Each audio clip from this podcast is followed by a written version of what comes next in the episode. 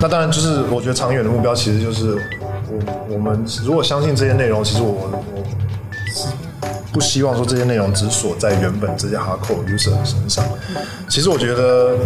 如果说今天真的市场上，我觉得遇到什么样子的挑战，或者是，其实我觉得还是很多人没有感受到看纪录片的感动的地方，或者是那个知识的量。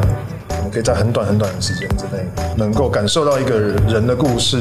或者是一个团体的故事，呃，你仿佛就是再活了一次那种感觉。嗨，大家好，这里是娱乐重疾，与大家分享台湾娱乐产业动态以及影视音作品制作的心路历程。我是娱乐重疾编辑小凡，我是国威。想问看国威喜欢看纪录片？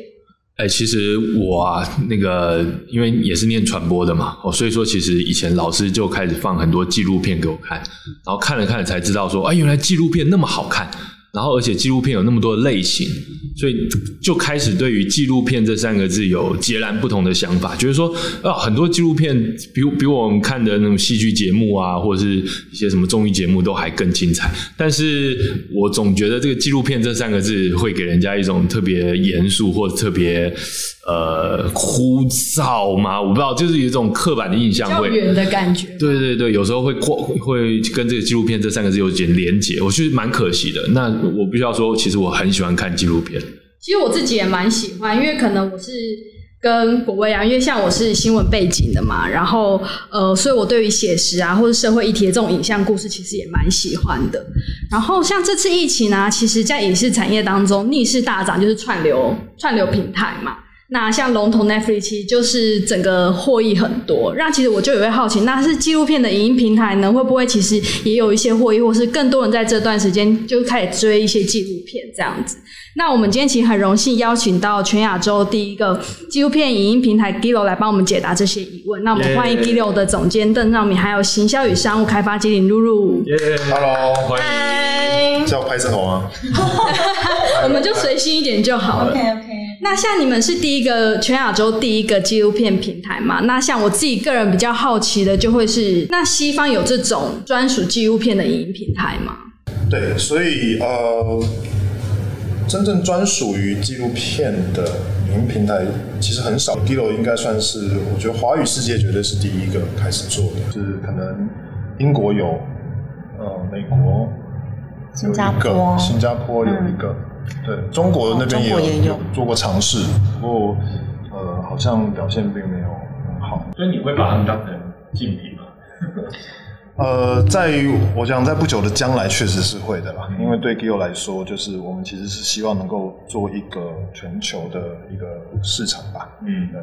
所以在将来，其实是，所以台湾现在是我们的起点，不过未来可能是个强碰的可能。嗯。那我其实还蛮好奇，整个 Gio 它创立的一个过程，像是其实是在创办人蒋显兵，其实是在十五年前就开始对这个行业开始有投入了嘛。那为什么会在呃努力了十十多年之后，他会再创立这个平台？嗯，就大家如果大概知道一下，大概知道 band 的背景的话，他其实是他其实是呃曾经是一个网络创业家嘛。那从这个新浪 CNEX 呃从新浪网开始。他最后开始做 CNEX 的时候，就有一个梦想，其实就是希望说能够让这个呃，能够去透过一年、十年拍、每年拍十部片的方式来记录呃华人的变迁。那所以他成立了 CNEX 跟那个呃 Ruby 跟招维。CNEX 本呃本身的呃的工作项目其实是非常 focus 在制作，然后一部分的发行，但主要是传统的戏院发行。那我想，就是 Ben 从他的角度，对于网络产业的观察，很明显也看到了 OTT 的发生，然后也特别在 C 在在 CNS 的经验，我想他大概也感受到，就是其实传统戏院发行对于纪录片的局限，嗯，传统传统戏院的发行这种每周看票房啦，然后诸如此类的这种发行的，呃，对于纪录片这样子需要口碑传散，需要。呃，这种特别的操作的这样子的内容，其实戏院传统戏院发行其实非常非常挑战，造成的结果就是有非常多好的内容，其实可能就算有机会上到戏院，也是两个礼拜就会离开戏院，然后就可能再也没有被看到的机会。所以我觉得从，就是我觉得从文化价值的角度来看，让片子可以被看到。那从商业角度来看，其实可能也可以透过网络跟 OTT 的方式，让这个事情能够转起来。那理论上对整个产业都是好的，因为其实整个发行如果塞住的话，那对整个产业一定是不好的。对，所以他应该就是有了这样子的想法，然后就是很主动的兜了一个我们现在你看到的团队啊，这样子。那其实我们在跟露露聊的时候，有聊到说，其实整个品牌的行销策略跟定调，其实都还没有完全的有一个很明确的方向嘛。对，那呃，但是这也这样子摸了可能两三年的时间，有没有一些什么样的心得？其实我觉得以行销上来说，我们其实有发现，就是纪录片这件事情，刚刚有提到就是戏院的发行能量的问题。那我们怎么样利用影音平台的优势，其实就是大数据。对，因为因为像我们可以从后台看到消费者的观影行为，哪些影片最多人看，然后他们都在什么时间点看，然后他们看了多久。那我们可以从这些方式去分析他们观看影片的场景是什么，是在睡觉前还是是在通勤的时候。那他们喜欢的影片类型，就当然很帮助我们分析我们的 TA 是谁。那当然还有就是说。因为像呃，如果说我是做戏院发行，我下脸书广告，可是我不一定很明确看得到所谓的脸书广告到戏院进戏院的转化率是多少。但是其实，如果是数位对数位，因为有点像电商的概念，所以我们其实每每一天都在做数位的分析跟报告，然后利用数据的分析来去摸索这两年到三年，就是我们的品牌、品牌跟平台的策略要慢慢长成什么样子。但我觉得这三年来，就是行销做。跟其他影音平台，我觉得最最最不一样的事情，其实是我们做了大量大量的异业合作。当然，其他人也都一定会做，但是我觉得所有影音平台最容易被看见的就是自制内容。但 Gilo 目前没有，我们目前都还是以买进的方式去给大家看。但我们这样大量的异业合作的结果，其实真的是完全有让比较不是完全网络族群的人呃知道我们。例如说，呃，我们有跟陈平合作，每个礼拜六早上有一个纪录片电影院，纪实电影院，那很有趣，因为其实早场票房通常不会太好，可是我们因为做这件事情，然后我们有自媒体的渠道，所以我们用自媒体来让大家知道说有这件事情，那。居然在礼拜六早上可以满场，然后其实陈平也很意外，我们也很意外，因为我们就想说这么哈扣的东西，然后冷门时段，冷门对，然后又很又很硬，谁要就是自己都不想去，对，还要就是离开被窝，然后去戏院，然后看这么硬的东西，而且就是礼拜六早塑造成一个。怎么讲？一个群众的朝圣之旅这样子。有有，因为因为其实这些片子，坦白说，Gillo 的片很多都是别的地方看不到的东西。那是我们平台整个跟其他影片台最大最大不一样的东西。因为因为其实不管你去。其他地方会发现，就是有很多是戏院上架过嘛，然后你进到平台，可是我们平台有非常多，就是我们总监的选片，还有大家会一起讨论，等下也会聊到选片的流程，就是大家尽量会选了很多，真的是你在其他地方看不到的东西，所以我相信很多不管是影展族群，还是那种艺术圈的族群，或是很哈扣的纪录片核心族群，他们都会觉得说，天哪，这是我唯一一场大荧幕的机会，所以他们也会特地来，所以其实这三年来，真的就是透过一次又一次。的业合作，不管跟成品还是白昼之夜，或者是台北当代艺术博览会，然后甚至到今年的举办了非常多的线上影展，像是司法院，然后像儿童司法院，对我们跟司法院办了一个线上影展，然后里面都是跟完全跟司法相关的。对，那这个很特别，因为很少人会 focus 在司法这件事情上面，尤其是前一阵子新闻的精神病。的新闻，那完全视觉失调症。对，所以如果有完全跟上时事的时候，大家看片跟进站的量就会非常的高，然后又透过自媒体的渠道去做扩散，所以我相信这是我们这两三年来的一个行销的心得。嗯，就异业合作，然后跟时事跟议题。那异业合作上面的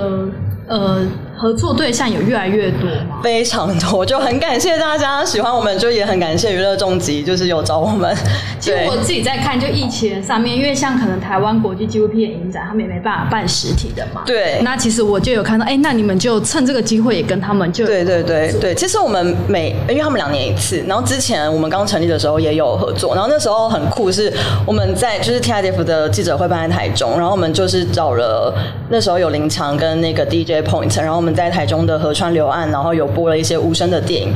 哇，我跟你讲，原本那时候其实期待会爆满，因为那时候脸书活动页就是不用下任何广告，那个传散跟扩散非常之快。因为大家看到林场，然后又看到一些很特别的纪录片，大家就很期待，很期待。就就是很不很可惜啦，因为那时候遇到那个补课，那时候可能时间没有发现那天是补课，然后又在台中。所以台北的人一定有变少，主要是台中，然后下班后赶过去的人，但是还是蛮多的。六千吧，没有，没有到五六千吗？五六百还是五六千？六千，一个零。六千好，我记得就是陆陆续续整个晚上有到现场的。哦，人整整个人次啊，可能算起来五六千，但我相信在网络上哀嚎自己因为补课不能来的人可能更多啊。对对对对，所以就是我觉得，我觉得，我觉得应该是说，一定要是两个力量一起加起来，去让纪录片被更多人看见，这是最重要的。其实我觉得刚刚提到所谓的所谓心得吧，我觉得推广纪录片这件事情，比如说我们一九年前前后大概办了六十几场活动，所谓的异业合作，其实好多哎、其实很多。对，其实就是 我都我已经不太去想这件事情了，因为大玉完全没有休假时对，觉得有点恐怖。然后这只要贴给老板听，没有。有没有最最觉得最夸张的异业合作是什么？最夸张因为我必须说跟成品好像，哎，这个还蛮对，就是哦，名调副其实，就是说还蛮门当户对。好，那有没有跟觉得差异很大的？没有，我觉得最有趣啊！我现在脑袋脑袋有一个最有趣的，就是那个在钓虾场看纪录片，然后钓虾场钓好酷。对其实是文博会啦，对，然后弄了那个钓虾场水水现场的那个氛围完全很像钓虾场，然后就边钓虾边看纪录片哦，酷不酷？然后呢，结束后还来一个。黄大旺的卡拉 OK，这是我觉得去年一整年让我觉得最最疯狂的一个夜晚。就其实说真的，一开始也是好玩，就玩很凶，从办呃，比如说东南亚音乐的 party 啦，然后啊宝藏岩的那个防在防空洞在防空洞里面播片啦，这个也很多人进来进不来，因为防空洞真的太小了。所以你们就是各种尝试嘛，用到“玩”这个，就是在不同的地方看纪录片。那其实那个也也跟纪录片本身的特性有蛮大的关系，因为其实纪录片，我觉得它的挑战是这样，就是说它所 address 的议题跟族群其实可以差很多。嗯，那、但是同一时间，如果说在关心这个议题的群体啊，他们其实就会非常关心，所以说他可能在意科学，可能在意呃这个特定的议题，转型正义好了，或者是红酒或什么的，他们之间可能并不一定互相看对方兴趣的这个纪录片，可是他们对于自己的那个领域的，所以我觉得这也是我们这几年摸索出的心得啦，就是说我们要让这个东西的的观众能够扩张的话，其实跟兴趣团体、跟这些 groups、跟社群的结合，其实很重要的。那呃，业合作，所谓的业合作，其实在核心上的概念其实是这样，就是跟各个不同的兴趣领域的社群做结合，然后他们本来就有活动，他们本来就想要知道更多。那我觉得我们的片子就变成是一个可能进入门槛比较低的一个，然后但是浓度又高的一个内容。哦、对他们就可以去利用。所以说很多人会来找我们，其实我觉得他们看到的也是那个内容本身。嗯，对。因为像举例来说，有一个兴趣团体是我们非常惊讶的，一开始很惊讶是建筑产业。哦，好，可能一开始不会想到建筑，可是因为我们有一部片是真雅阁，然后在呃之前有办过一个影展，线下放完，因为只有两场，然后很多人买不到票，然后就有很多老师打电话来问，然后就有一个老师直接说：“哎，你们能不能就是直接让我买九场什么的？”然后我们就是去谈了一整包的公布，因为我们其实都只有买线上版权，我们通常不是像一般片商买 All Right 或是有戏院发行跟公播的权利，所以我们是特地有为了这部片去买了线下播映的权利，然后去做非常多的放映。那这个放映通常就像像是学校老师，然后或者是有另外一个单位叫都市改革计划 OURS，然后也有政府单位，所以就会就会有很多刚刚所谓的建筑领域的兴趣团体从学校、从民间单位、从政府单位，然后会来跟我们要这部片去做播放，然后播放也会是一个全台性的。巡回这样子，那我就觉得这就是刚刚总监提到的兴趣团体的一个非常棒的延伸，也是纪录片的优势，跟一般电影比较不一样的地方。对，不过他们也是透过你们才知道这部片，然后呃才能够再透过你们去取得这种公播的版权嘛。对如果说一开始 Gilo 没有先把这个片的线上播映权先对找来，然后让大家知道的话，可能这个传播效果也没有那么好。对，我觉得大部分的人还是会透过我们去找到他们要的东西，因为像司法院也是，他们其实他们也有除了跟我们做线上影展之外，他们也有做线下的巡回、校园巡回，那也是会从我们站上挑了蛮多部影片，然后我们再另外帮他们谈公播权去做线下巡回的放映。其实我觉得它就是一个线上结合线下的两边一起的宣传。嗯因为其实用就是这一 part，，其实就是接到所谓的刚刚说的线上策展。因为我觉得其实一方面，呃，纪录片的另外一个挑战，当然就是说，大部分的片子可能因为没有明星，或者是呃，大家可能对一些纪录片的刻板印象，或者是它其实并没有本来那些剧情片就有的宣传动能，所以大家来到这边的时候，其实是对于这些片子是相对陌生的。不知道怎么开始，所以，Gil 要做的一件事情就是，我们要能够知道你可能想要看什么样子的内容，或者我们已经知道你是带着什么样子兴趣来的，那我们就要透过策展的方式，为这样子相关的内容，那才会让你带着你的兴趣来的时候，你能够有足够量的这个内容能够看嘛。所以这也是另外一个策展的线上之所以做线上策展的做法，因为我们也大可以就是哦，全部全部丢来，然后你自己想办法。可是我觉得那个策展其实一方面是我们 为了对接各个人不同的兴趣，同一时间也是透过策展，其实提出我们的观点啊，就是说透过策展，我们认为呃这个题目啊，其实需要这样子的，需要有这些的片子。然后如果你对这个题目有兴趣的话，希望你能够把它看完。像理论上你对你这个领域的认识。呃，会有各各种各各可能各种不同面向或来自不同地区文化的这样子的一个辩证。那理论上对这个领域也会更熟悉。所以说，比如说前一阵子我们可能做了转型正义的片单，对，这就是一个在台湾可能非常就是呃硬的题目吧，但同时间辩论也很多。所以说我们会去把台湾的内容找进来，国外的内容也找进来。韩国啊，其他地方啊，那我觉得透过策展，除了一方面对接兴趣，一方面提出问题，那我觉得这是 Gilo 的两个做策展的目的吧。那听起来就是线上策展的话可能会是在呃有种帮观众分类的感觉。你们觉得现在哪个议题比较重要？那像转型正义，然后下面再帮他们挑了选一系列的片单，这是一种方式，对不对？对。然后对接时事吧，我觉得另外一个当然就是时事，一定是会引起大家的那个。所以小我们，我觉得社群跟平台这边另外一个重点就变成是我们要很非常敏感，嗯，然后发生什么事情马上把片子推出来让大家知道。对，这个我觉得对于平台方来说就是一个算是一个基本功。可是你看，我们网在做网络嘛，我们就可以实事来，我们就做懒人包，对不对？好。可是你们策展这个是超级不懒人包。我 老实说，真的要把这些影片看完，老实说了，背景知识大概就很充足了。但是他真的要花时间，真的要投入这样。但也也其实是因为这样会找到对的观众嗯。对，我觉得其实我们遇到的，如果说硬要说是遇到的挑战的话，其实确实是如此。就是说，大家现在的时间其实呃，给往资讯上资讯量太大嘛，太多了，能够分配给每个资讯的时间其实非常有限，对啊。所以说，这个是我们面对的挑战。那当然，对于本来这个题目就很有兴趣的人，他可能就有比较充足的理由，呃，来看更多的内容。但是，怎么样子来扩张，透过那些人。能够扩张到他的朋友，或者是可能稍微比较圈外的这些人，我觉得在 social 上面的这个传散，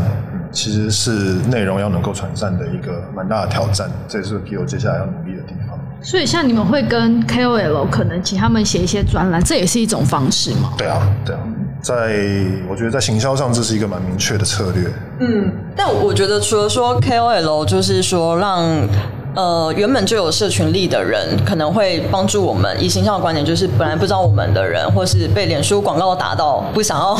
进来的人，因为觉得说啊这是广告，对，但他们很信任 KOL 嘛，所以他们可能会因为 KOL 的分享说，哎，我最近写了这篇，或者最近看这个还不错而进来。那我觉得另外一个目的，其实是我们很希望纪录片的知识含量跟一体性，怎么样再次的在网络上被讨论。对，因为。像我们有非常多的，呃，不管是朋友还是客服，会真的跟我们分享，就是说，当他看到这篇文章，他看完，他就是好想看这这我们用文章介绍的几部片，或者是当他看完影片，因为纪录片通常很孤单，就是 就是你知道，如果这些 KOL 没有写这些文章，其实你看完你找不到影评，哎，就是你对，是不是？然后也没有媒体会主动报道，就是因为因为太多了，然后又太冷门了，又没有上。过戏院，所以也很少媒体会去主动写，所以这些人看完就很孤单，就很想要找人聊天，想要取暖或者想要对对对，就是会想说，我刚刚到底看了什么？我好想要知道我这样想对不对，或者说想知道其他人怎么想的时候，其实我们就有一个让他安慰的地方，就是他看完之后有文章，然后我们还甚至有讨论区，就是有留言有爱心，然后还是会有人在上面讨论，然后也虽虽然现在没有到很多，但是我觉得慢慢的有在开始，然后也有看到不错。跟感动的留言，就是他们会很认真的分享心得，因为我觉得，然后或者是因为我们两个都非常常回客服，然后我就很爱跟他们聊天，因为当然一方面是了解公司的。我啦，我很爱，我很爱跟客服的人聊天，因为我觉得一方面是可以了解我们的行销，或者是品牌，或者是流程出了什么问题，但另外一方面是不是消费者的 inside 背后的 inside 到底是什么？他们为什么来看？然后他们到底喜欢什么？所以我就非常爱跟他们跟他们聊天，然后聊天到最后，我觉得有一个心得就是，他们真的还蛮孤单的，就是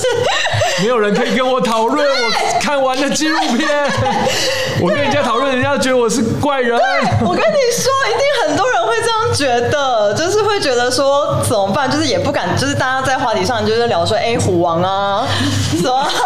然后没有虎王都还比较算是很热门，OK。比如说哦，所以就之前当然也会就是看一些纪录片，然后看完就说，哎，要不要发个脸书讲一下？然后不敢讲，不敢发，好像也没有人看过，然后然后会没有按赞，要解释很多这样。对对，大家为了搜索，想说啊，我发这个都只有五个赞，算了算了，这个我自己看就好。不会，有时候我觉得看一些特别冷门的，反而呃激发我分享的欲望。真的吗？就是说，哎，这个一定要让大家看一下，也是也会有这样的建立自己的影响力会蛮大的，就对。对，因为就只有我在谈嘛，好，就是一个一个 alpha 这样子。对，我知道你们不知道的哦。对，那种感觉蛮好的。有有有。那我自己一个还蛮好奇，因为像线上策展对你们来讲很重要，那在网站的优化上面，这件事情是不是你们也就会会会会未来会非常强化这件事情？嗯，网站优化是指就是产品面吧，就是可能像体使用者界面啊、体验啊这些东西。对，嗯。会特地为了这个去做？对啊，其实就是呃，我觉得做，我觉得影音平台，这其实也是一个蛮大的挑战。就是说，我觉得大家已经对影音平台的。所有的服务跟串流的品质啊，诸如此类的，那个 bar 已经拉得非常的高，所以今天就是你如果要玩这个游戏，你最好知道你在干嘛。然后 我觉得这是我们的另外一个挑战，就是因为这个所谓知道要干嘛，其实背后全部都是 resource 的问题。对，嗯，所以就是大家大家，我其实老实说，我我觉得很多人可能都是 Gido 的 team 也都是一样，我们自己做了才知道说。大家在其他，比如说大家会说 Netflix 呃串流很很顺，然后哪一家我不要讲哪一家，不太好。每次都卡住。我只是事实上有没有花钱买平宽啊？这样事实上是一定有，对。但是这个东西其实从呃很非常 resourceful 的公司来讲，他们觉得那个就是一个一定会花的钱，嗯对，因为他们要满足客户。但是我觉得 g i l o 还有很多事情需要进步跟努力的地方啦。我觉得包括体验，包括各种面向。是，对。那我想问看 g i l o 现在呃总片数有多少？现在差不多两百八十多部电影，对。对，但未来会更多。嗯，我们现在有很多在内容方上面的一些洽谈的合作，接下来应该会有非常大量的内容倒进来。对，哎，可是因为你们的作品有时候也会标上即将下架嘛，对不对？因为可能期间快到了，这样子，这样子新增的跟下架的，其实相对来说还是新增的很多，就会会会会比下架多。对对。那你们那挑片的流程跟原则会是什么？嗯，我想想看这题可以怎么讲。我觉得一方面就是当呃，我觉得一方面有可能是我们觉得我们应该来探讨什么样子的议题，然后或者是在行销端可能觉得说有什么样子的题目我们应该要来处理，然后这样子的需求会把它变成是一个一个在我们内部应该是变成一个一个的领域单，对，然后这些领域呢，我们就会开始填片子。什么意思呢？其实就是我们现在 re 在等于说在 source 端，其实有很多 source，比如说世界各大的影展啊，然后台湾自己的影展啊，或者是台湾发行的电影，也许是国内或国外，然后或者是我们自己导演朋友们知道拍了一些什么新的东西，丢过来。所以在呃内容 team 这边，其实我们持续就会接到一堆片子，然后可能就是。各种看，然后接下来初筛完之后，就会进到非常严肃的辩论。这个有的时候决斗，决斗，纪录片生死斗。其实有时候讲讲起来，其实蛮痛苦的，拿着那个空的保特瓶在那边决斗。因为真的就是，我觉得影片都真的很棒。那可是我们现在能量有限了，资源有限，能量有限，我们员工也没有到超爆多。然后，所以我我蛮好奇的是，在初赛的时候，是全部的人都一起看吗？我们就是内容 team 会对这些事先做一个初筛，然后会经过几轮之后，会进到一个真正要决定说我们要购的片子会是哪一些的时候，这个时候整个 team 就会进来。嗯，那那个时候就是一个大辩论。对，行销 team 就要跟内容 team 决斗。没有，我们这种还蛮一致的啦，因为他们在选的时候也会有往蛮蛮行销的方向去，也一起纳入我们的考量。当然，他们也会有一些就是。呃，可能行销就觉得说为什么，然后他们觉得说，嗯，就是就一定会想办法说服彼此的一个过程，这样子。嗯，对。那我觉得从行销观点来看，选片其实我我这边就是会自己判断的依据比较会是名人、名事、名物这三个点，因为当然就是刚刚提前面提到的，就是如果从后台上的分析，像我们呃，我抓这一年就好，我们这一年的前十名的观影的影片排行。有七七部影片跟影展有相关性哦，对对，然后再来就是名人名事名物这件事情，几乎也占了百分之八十。对，那我也蛮想知道，如果像内容端这边在选片的依据比较具体的一些条件会是什么？我觉得，我觉得 Guido 也，我觉得在另外一个价值端上面，其实真的就是希望能够呈现多样性吧。对，所以说。不管是针对一个题目有各种不同的看法，或者是来自不同文化的故事，呃，或者是甚至在形式上，对啊，我觉得，我觉得对于推广纪录片这件事情来讲，就是可能它如果说难度上有坡度的话，就是我们会希望说，从比较容易入口的到稍微困难一点的。都能够进到这边来，然后慢慢的让大家感受到这个片型呢，其实不是大家想的那么的枯燥。你们会不会有点想要挑战观众啊？就是啊，因为你刚才讲到多样性嘛，嗯，在一个议题里面、一个领域里面放入了很多的观点，但你知道人们呃，当然纪录片观众可能比较愿意接受啦，可是大部分人他会比较倾向于去看比较能够接受。符合自己观点的内容，对，所以你们会不会故意的，就是，哎，我这都放在这边，啊，我都是放在这个主题下面，就希望，呃，我的观众就是接着接着循序渐进的看到很多很多观点，然后进而改变观众原本的想法。嗯嗯嗯，是有这种企图心吗？我觉得隐含在做 Gio 这件事情里面是一定有的，对啊，因为就是呃。这但是这个其实也来自于纪录片本身的内容吧。我觉得提从从拍摄的起头，我觉得很多导演就有想要让这个事情能够被透过说故事的方式，能够进到大家的思考里面嘛。所以说，作为平台方，其实呃，我们是承接这个内容来到这边，他我们我们要做的事情就是让这些片子能够好好的到观众那边。那我相信故事他们会发生，他们发。会会启动他们自己该有的那个能量，但这也是对导演的挑战。就是说你在沟通上，你有没有办法传递你的讯息，透过影像跟故事吧？所以就会回到刚刚那个线上策展，因为因为我觉得刚刚提到的，就是线上策展除了像除了类型或者是史事之外，我觉得有一个很重要的点就是。当这个策展单里面有十部片，可能有八部片、七部片是你想看的，但是另外三部片你可能根本不会注意到它。但是也因为像策展的这个关系，让你会就哎。原来还有这三部，那这三部到底是什么？然后我来看看。那我觉得这就是像策展另外一个非常重要的点。对，策展，因为我之前在艺术圈混过嘛，那就是说策展这一策展这件事情，其实我觉得最重要的是，是它要让一件作品加上另外一件作品的时候，必须大于二。那这样子摆在一起才有意义。嗯，如果说它还是单独独立一步一步的话，不需要，那就其实我就不算。甚至做不好的话，做不好的话还会削弱，变成一加一等于 小于小于一，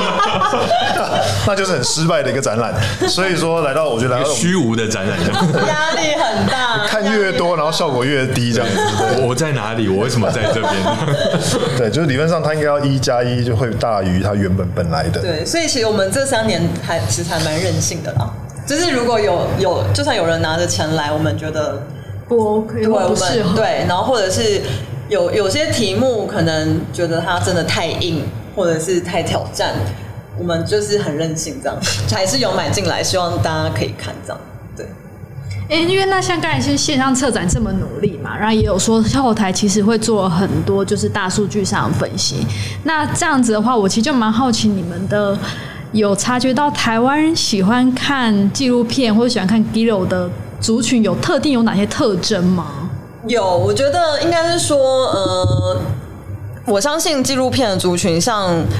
之前 TIDF 跟 CNS，其实他们还有公式，其实养了非常大批的一群人。那这群人一定会有影展族群，或者是非常关注议题的族群。那我觉我觉得来到 Gilo 有看到一些可能我自己想象不到的，因为因为我也会去看一些影展的的 TA 的组成啦。因为其实我觉得影展还有非常多的是学生跟老师。对，那我觉得 Gillo 很特别的是，可能也是因为我们业合作对象，所以有非常多的创作者。对，就是艺术圈的人，所以所以很特别哦，就很有趣。就是除了影展议题，然后什么老师学生之外，有非常多的创作者，然后还有。只是中阶管理的中高阶的管理阶层的主管，各个领域对，就是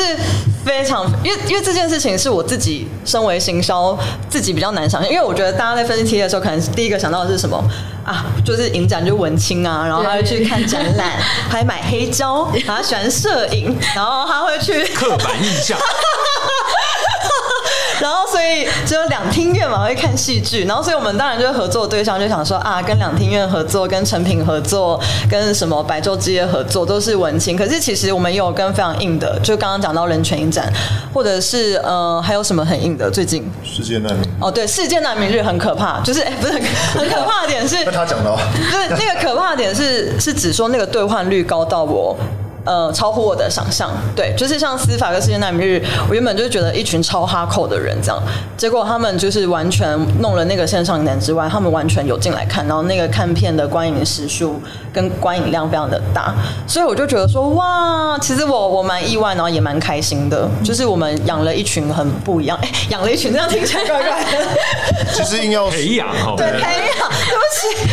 培养了一群真的就是我自己也想象不到的人这样子。对其实如果说 T A，我觉得他就是刚刚露露提到，确实领域可能说哦，我们有创作者啊，那个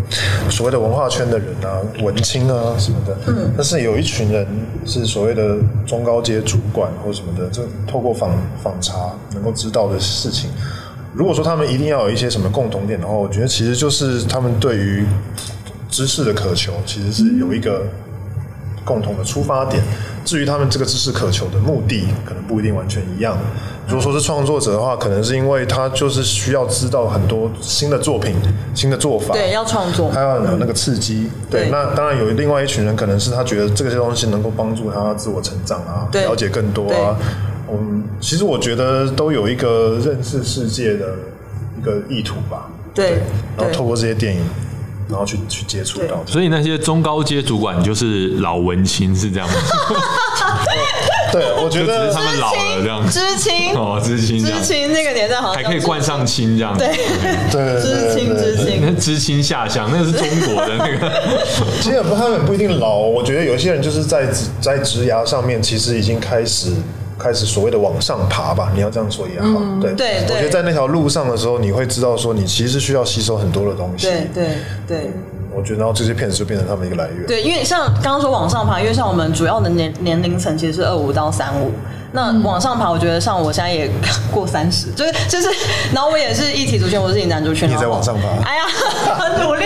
对，所以就是很有趣，就是我们我们有做过一些调查访谈或者什么的，然后他们会看的书就是一些管理管理的书，什么默默当什么当上主管，难道只能默默崩溃？这本书我有推荐，你有推荐哦？对，你有看是不是？对啊，我是那个出版社哦，真的假的？出了之出之前先找我这样，所以你看，就是这个，因为他可能。感觉到郑国伟有崩溃了，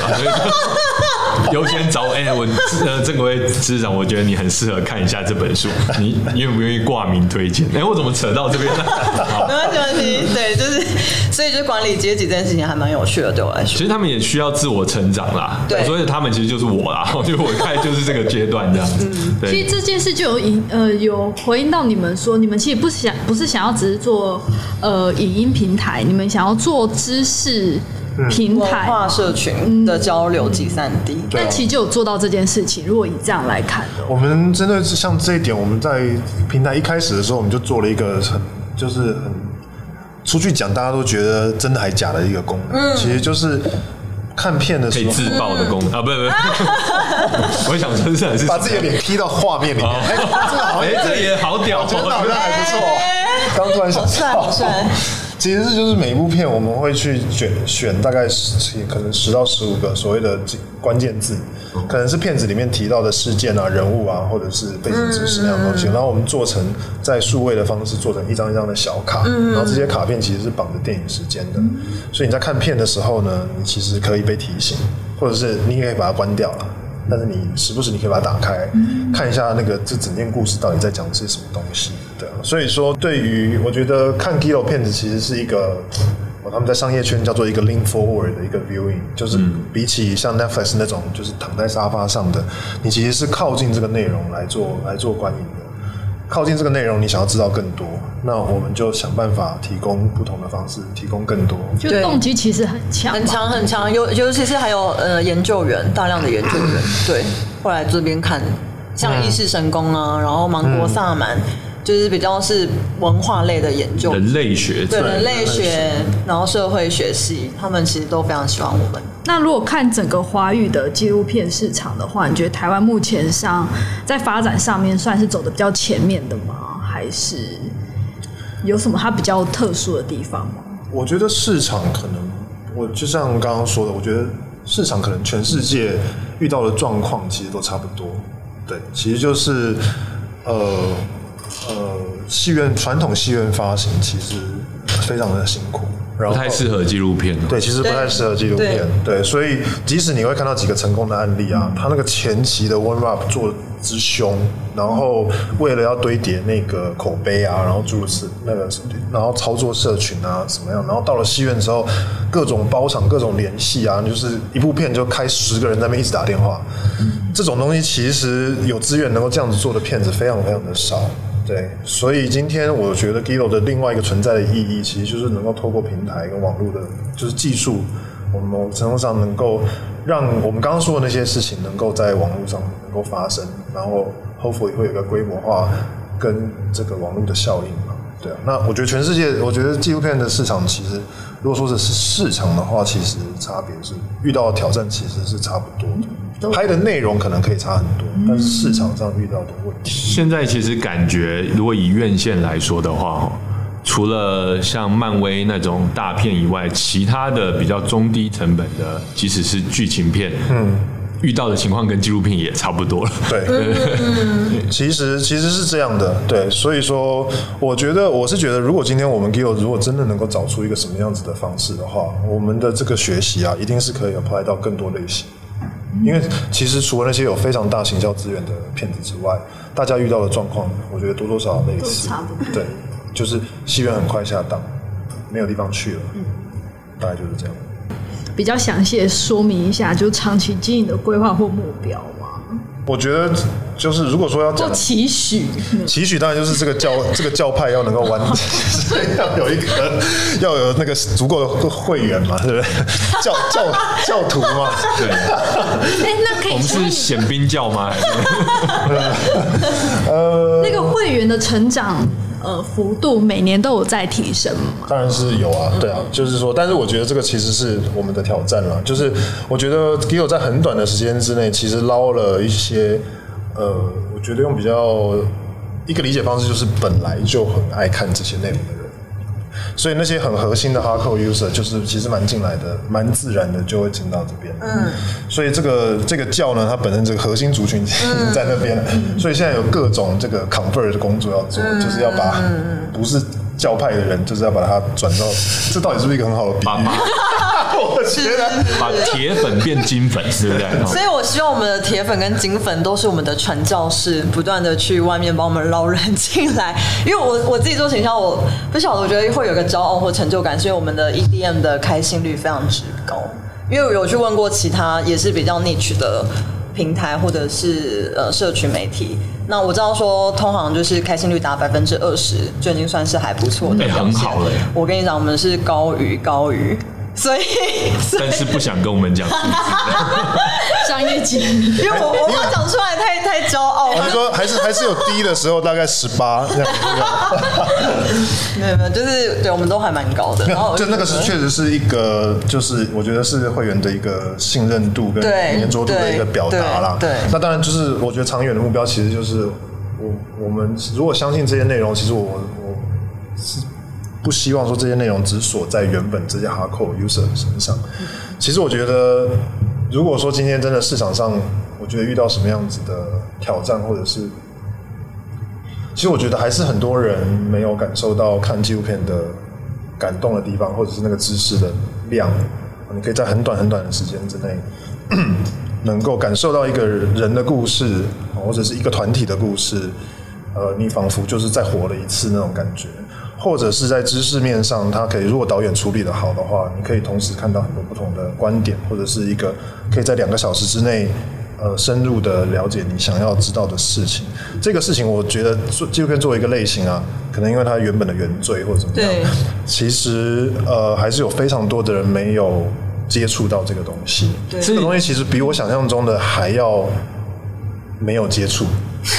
包包袱很刚重的。我刚刚的中文不太对，但就是说。他常常一翻说，我觉得好看，啊。我看一直提醒加入 Gil 之前，可能有时候你如果问我，我大概会哦这样这样这样。可是我真正自己这样子做的时候，我发现其实有非常非常多的人还没有接触到这样子的内容。对对那我觉得这个就是 Gil 的挑战跟机会了。对对我我也是啊，就是像我刚才一开头讲的嘛，就是一看成主顾，真的就是一开始都对纪录片有偏见，或者说觉得纪录片好像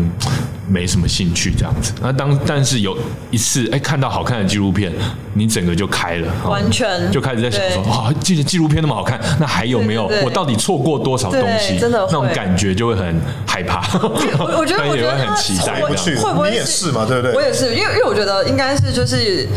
可能因为小时候都看电视，然后我觉得以前接触到的纪录片真的会偏电视纪录片，然后上戏院的纪录片其实也会偏是名人的访谈的那种纪录片，但是真的要到影展，你才能看到很实验性的或是很特别的。所以我我觉得，但我们觉得我们平台除了说那种很电视、很一体的、很影展的，我们又有很多奇奇怪怪的，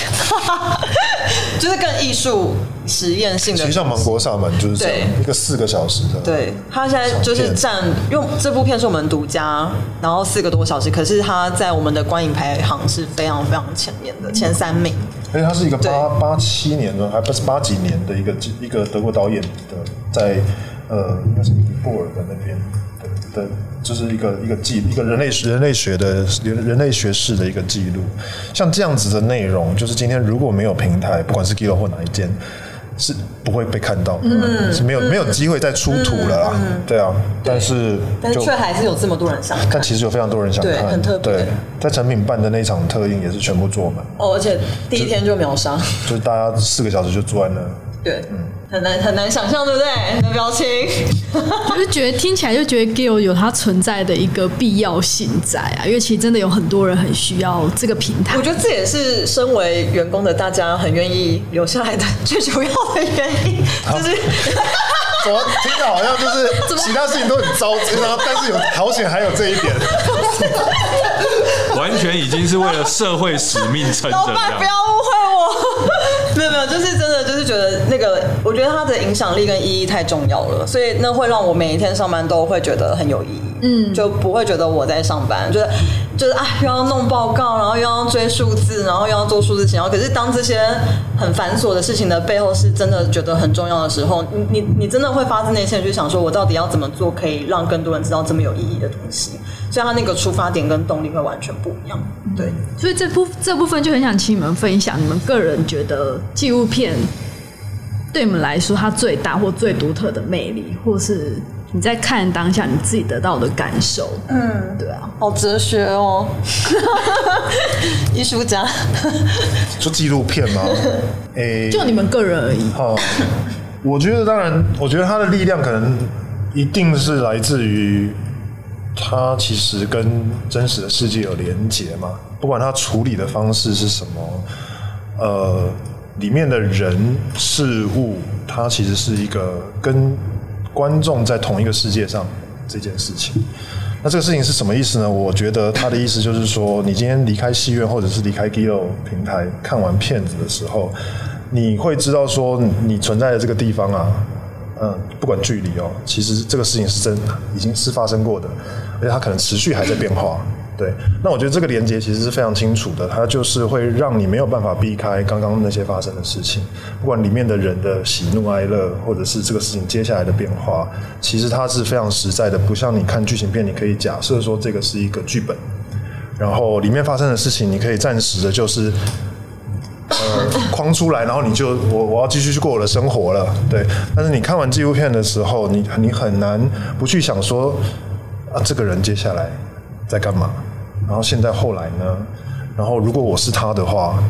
会怎么样？怎么样？这个如果我是他，在纪录片跟在剧情片的状况非常不一样，因为那个是一个真实世界的状态，所有东西都已经变成是好像你真的会遇到那些结构上的挑战，或者是各种面向的，即使是那种家人，就是你今天一样是看妈妈跟女儿在吵架好了，如果今天是剧情片跟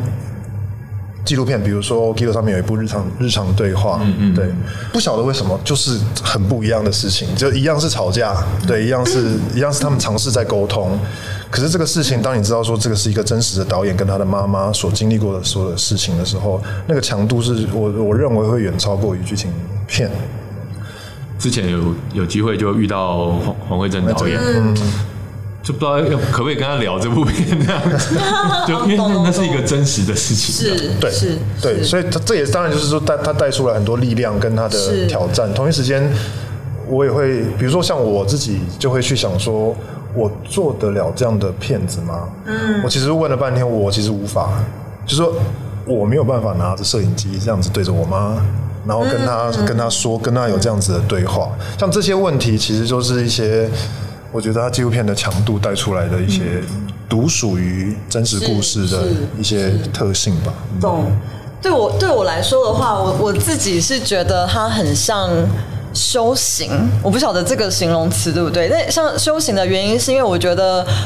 我我觉得我每次来到 Gilo，其实对我啦个人，因为每个人动力不一样，我我觉得我我不太是知识导向的动力，就是觉得说啊，我要一定要了解什么什么，我要什么，就它它是附加。对我来说，我我觉得主要会让我觉得其实是来到一个心灵的治愈的一个地方，真的真的就很有趣。我有跟他分享过，就是非常同意。就是他他反而就是不太像媒体，因为就是你每天被大量的资讯，不管是脸书上的资讯、朋友资讯，或者是那些新闻媒体的资讯，就每天好多好多资讯。可是你一整天工作下来，然后你回到家，你。睡觉前打开 Giro，然后你看了一个很感动的故事，然后那个感动跟那个修行，其实我觉得它是很直视你的内心的痛苦跟脆弱，就是因为因为我觉得每个人出生都有很多的痛苦，但是那个痛苦要怎么去化解跟分享，或者是直去直视。但对我来说 Giro 是你会发现你在每一个故事里面找到很多人其实跟你一样有很多的脆弱，或是很多的痛苦的这件事情。那也都是真实的。对，就是你，你不会觉得说，呃，因为我觉得去看电影有时候是你在，有时候对我来说会有点像逃避，逃避我现在的痛苦，逃离我现在不想要面对的事情。所以看电影那个娱乐性会掩盖你想要逃避的事情，可是纪录片反而是逼你去面对，你要直视这些痛苦。所以我反而会觉得啊，我觉得很像修行，因为我每一次。像我前阵子我就行者，我之前在戏院有看过两次，然后我最近又重看了两次，然后我就就觉得说，为什么我每一次看都可以一直被逼到角落，就是会一直有很多的感动，然后或者是像玛丽娜她去巴西做了一趟心灵的治疗之旅，然后或者又像摇摇晃晃。《摇晃人间》对他是他是在讲一个中国脑瘫诗人余秀华，然后他写了一首诗，就是在中国爆红，就是其实睡你和被你睡是差不多的。然后他那种对爱情的渴望，然后我我觉得我在他们身上找到了很多力量，所以所以纪录片带给我的那个力量，跟直视自己的脆弱跟痛苦这件事情是。让我真的觉得，我非常鼓励大家，就是如果你真的什么半夜睡不着，你就看一部片，可能就会就会睡着，不是看一部片就会得到心灵上的治愈，这样。d i 上面其实也有很多乱七八糟的电影，所以 也是有，对我们也有一些 B B 那种 B 片吗？不 是，B 啊是不能讲。哎，我想想看怎么，我比如说，我觉得可以举几个例子，像呃有一部叫做《超》。第三类接触，超神经第三类，超震惊，超震惊第三类接触，超震惊第三类接触。对他其实整部片的拍摄方式是导演有一个假设，就是外星人如果来了，你要问他的问题是什么？所以他带着这个假设呢，他不是去问路人，他是去问比如说 NASA 的工程师，或者是他去问国防部的人，他去问。这样子专业的，包括呃联合国的人，他去问说，如果今天外星人来到地球的时候，你要问他的第一个问题是什么？然后就从这边来去开始，它也是一个记录的方式嘛，就是他记录这些访谈。可是同一时间，你可以透过这样子的设定，去问到很多这些专业的人士，他怎么他们怎么样子看待。从看待外星人开始，然后就看，然后你看你在讲外星人的同时，你其实就是在讲说，那地球人是什么样子的人？对，呃，然后就开始探讨很多什么叫做人啊，诸如此类的问题。像所以像超震惊第三类接触，或者是我们另外一部片那个呃公路电影的那一部真实公路真实公路电影，对。它其实所有的素材就来自于行车记录器，所以它就是把 它是一个恶恶国的片，非常强。喜欢康片的人可以看，鼓励鼓励。对，就是他所他把他收集了所有的行车记录器，然后硬把它剪成了一部片。对，然后你可能。可能一开始会觉得啊，那应该很无聊吗？没有，就是因为大家在路上遇到的事情真的是太夸张了，什么坦克经过啦，或者是各种吵架啦，那种战斗民族的，对，就是其实除了这种刚刚露露提到一些非常深刻的故事之外，其实 Gillo 有很多这种乱七八糟的形式上的创新的电影。嗯，呃，我觉得他对于打开那个大家的。这个脑洞其实是有对脑洞大开，多元性其实真的非常直接的、非常直接的效果。嗯，对。那其实那像如果还有想要推荐什么样？你觉得在 Gill 上面一定要会很你自己看很有感觉，会想要推荐给观众的片子？嗯，除了刚刚讲到那三部之外，还有一部我自己很喜欢是《打烊时刻》。哦，对。因为因为打烊时刻的背景也蛮强的，就是导导演他去参加完影展，然后看一群朋友迷路乱走，走到一家青州小菜前面，然后他们因为喝醉，然后就跟在台北哦，在台北，但他们是是国导演是国外对。国外的导演对，然后他们就是想要坐下来吃，可是瑞士导演。那个青州小菜老板觉得他们。怪怪的，太强了，然后就骗他们，就就骗他们说哦，我们关门了，不能进来什么的，只能外带，就骗他们。然后他们就说 OK，好，那我们外带。然后我们就买那些小菜，就坐在青州小菜的门口，一样就坐在路边吃，然后聊到天亮。然后后来醒来之后，老板才发现说，哎，原来你们不是奇怪的人。然后他们就变朋友，然后变朋友之后聊起来之后，那个导演就跟老板说，我好喜欢你们这家店，我要拍你们。所以整部片。就是在拍青州小菜跟社子岛对社子岛跟那一条街，对那一条街还包含了，例如说有夹娃娃机店，然后或者是有有床对床就是搬家床垫卖床垫，然后还有槟榔店，然后我就觉得说天哪，就是为什么台北这么的美？就是从来没有想过，就是说一个深夜，然后夜晚有这么多事情在流动，然后甚至他把就是青州小菜这种很朴实无华的生活，会让我觉得说有非常多的感动。就是光是打蛋，然后起锅，然后我就觉得那个影像太强了，然后强到他让我就是之后去买东西吃的时候，我都会用完全不一样的视角去看厨师跟看小吃摊的这些。就是因为你以前可能就是在等的时候，你就会划手机，想说怎么还没有好？老板娘，对我等下再来拿哦。然后你可能就会去买个饮料或什么之类。可是我我现在会静下心来，就是我买我买东西什么，就会很认真的看他们在做这些东西。我觉得它非常的影响我。这每一部纪录片好像又打开我们另外一双眼睛哦。对对。那分享一下我自己哦，之前自己看纪录片，然后。呃，就不说哪一部，但特别看到里面就是一开始拍的人，然后拍到后面才知道哦，因为他过世了。嗯，就是他他就是我在看之前是不知道的，然后就是看他人生，然后这样子遇到很多事情啊，有些好笑，有些很夸张啊，然后有一些很另类啊，然后拍到最后啊，原来这个人已经过世。嗯，我觉得这种时候都会就像刚才 James 讲的。